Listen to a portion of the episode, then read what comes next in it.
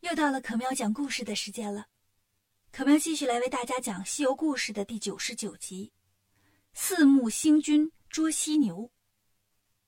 昨天讲到，唐僧被三个犀牛精捉进了玄鹰洞，悟空带着八戒和沙僧来救唐僧。来到洞口，八戒照旧举着钉耙要打门。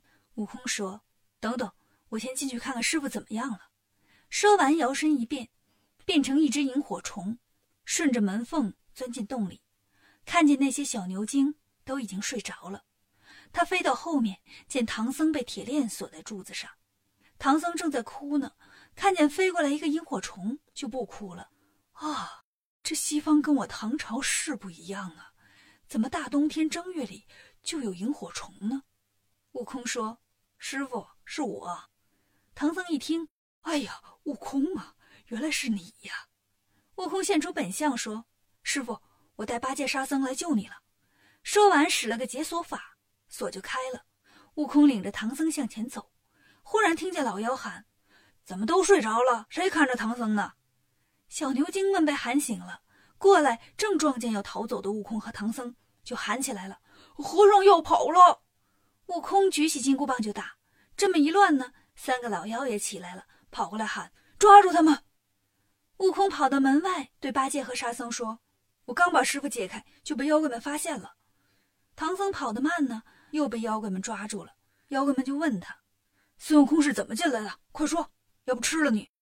唐僧吓坏了：“我我那徒弟他会七十二变，刚才变成萤火虫飞飞起来了。”三个老妖说：“幸亏行了，不然就让你跑了。”正说着。忽然听见轰隆一声巨响，原来是八戒用钉耙把大门打破了。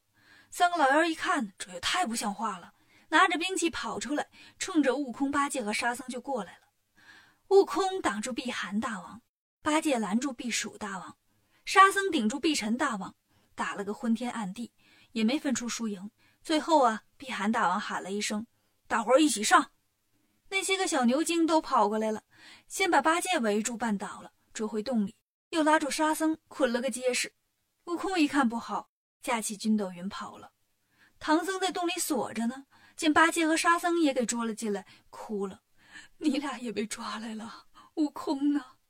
沙僧说：“他见我们被抓就跑了。”唐僧说：“是去搬救兵了吧？”悟空驾着筋斗云来到了西天门，太白金星跟增长天王在西天门这儿啊正聊天呢。见孙悟空来了，就问：“大圣，你怎么来了？”悟空说：“我们路过金平府，我师傅让三个犀牛精给捉走了，我带着八戒、沙僧去救他，可是他们小牛精忒多了，八戒、沙僧也给他们捉了。”太白金星听了说：“这你问对人了，我知道这三个犀牛精的事儿，他们呀修炼了一千年，能腾云驾雾，还有洁癖，爱洗澡。要想捉他们呢。”让四目秦星去就行。悟空问：“四目秦星都是谁呀？”太白金星说：“你去问问玉帝就知道了。”悟空来到凌霄宝殿，对玉帝又把事情说了一遍。玉帝问：“你想让哪位神仙帮助你呀？”悟空说：“刚才遇见太白金星了，他说四目秦星能帮我。”玉帝：“四目秦星都是谁呀？”玉帝说：“我让天师带你去找他们吧。”天师带着孙悟空来到了斗牛宫，斗牛宫里住着二十八星宿。天师对他们说：“玉帝派四目秦星跟孙大圣去降妖。”二十八星宿里的角木蛟、斗木蟹、奎木狼、景木暗听了，向前一步走到。悟空一看呐，哈，原来你们就是四目秦星啊！哦，我明白了，你们的名字里都有个木字。四目秦星就问大圣：“去哪儿降妖啊？”悟空说：“去青龙山玄鹰洞捉犀牛精。”斗木蟹、奎木狼和角木蛟听了说：“犀牛啊，那用不着我们，让景曼一个人去就行。他号称上山打老虎，下海捉犀牛。”悟空说：“别小瞧那犀牛精，人家都修炼了一千年了，咱们一起去比较保险。”四目秦星跟着孙悟空来到了青龙山，小牛精见了，赶紧去报告：“大王，孙和尚又来了。”碧尘大王说：“这猴子走了又来，请帮手去了吧。”避寒大王和避暑大王说：“怕什么？出去看看。”妖怪们走出洞，见孙悟空带着四目琴星站在门口，害怕了。哎呀，不好了，克星来了！快跑吧！满山的小妖都现出本相，就见水牛啊、黄牛啊、野牛啊，撒开了蹄子满山乱跑。三个犀牛精也现了本相，变成三只大犀牛，向着东北方向逃走了。悟空他们在后面追，一直追到了西海边上。三只犀牛跳进海里，景木岸、角木蛟也跳进海里追了过去。悟空水底下的技术不行啊，就在上面等着。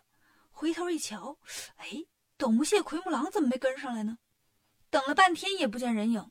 过了好一阵子，才看见他们驾着云过来了。悟空问：“你俩干嘛去了？”斗木蟹和奎木狼说：“大圣，我看他们俩跟你追过来了，这妖怪没跑了，就去玄鹰洞里把你师傅和师弟救出来了。”他们都回慈云寺了。悟空一听，哎呀，多谢你们想的很周到啊！他们俩追着妖怪下去半天了，你们在这等着，我也下去看看。悟空念着避水诀，跳进海里，看见景木岸、角木蛟正跟三个犀牛精水下作战呢。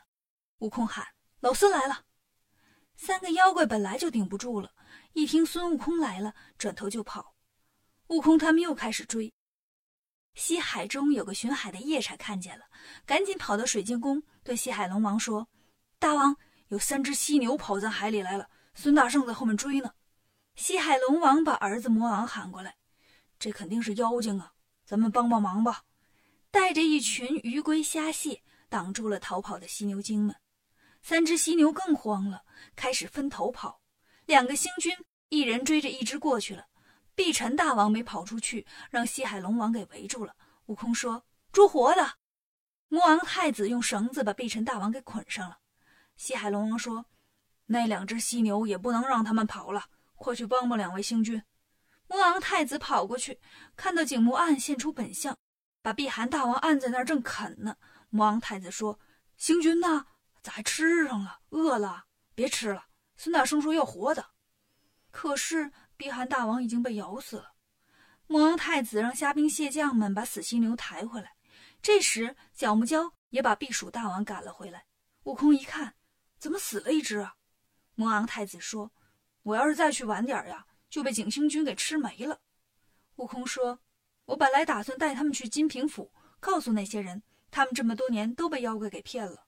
行吧，少一只就少一只。”悟空告别了龙王父子。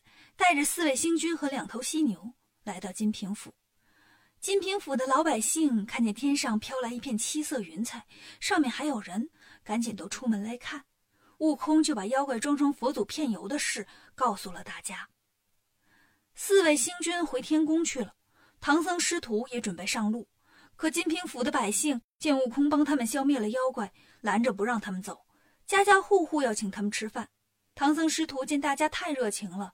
又留了几天，这天晚上，唐僧对悟空说：“咱明早偷偷走吧，耽误了这么多天，咱还得去取经呢。”第二天天还没亮，悟空就让八戒去牵小白。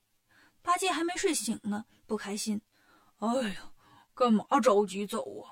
这才吃了几户人家啊，还有两百多户没吃呢。”唐僧生气了：“你这个吃货！再说，让悟空拿金箍棒打嘴。”八戒听说要打，慌了。师傅，你变了，平时最疼我。哥说要打我时都护着我，今天怎么了？你怎么要打我呢？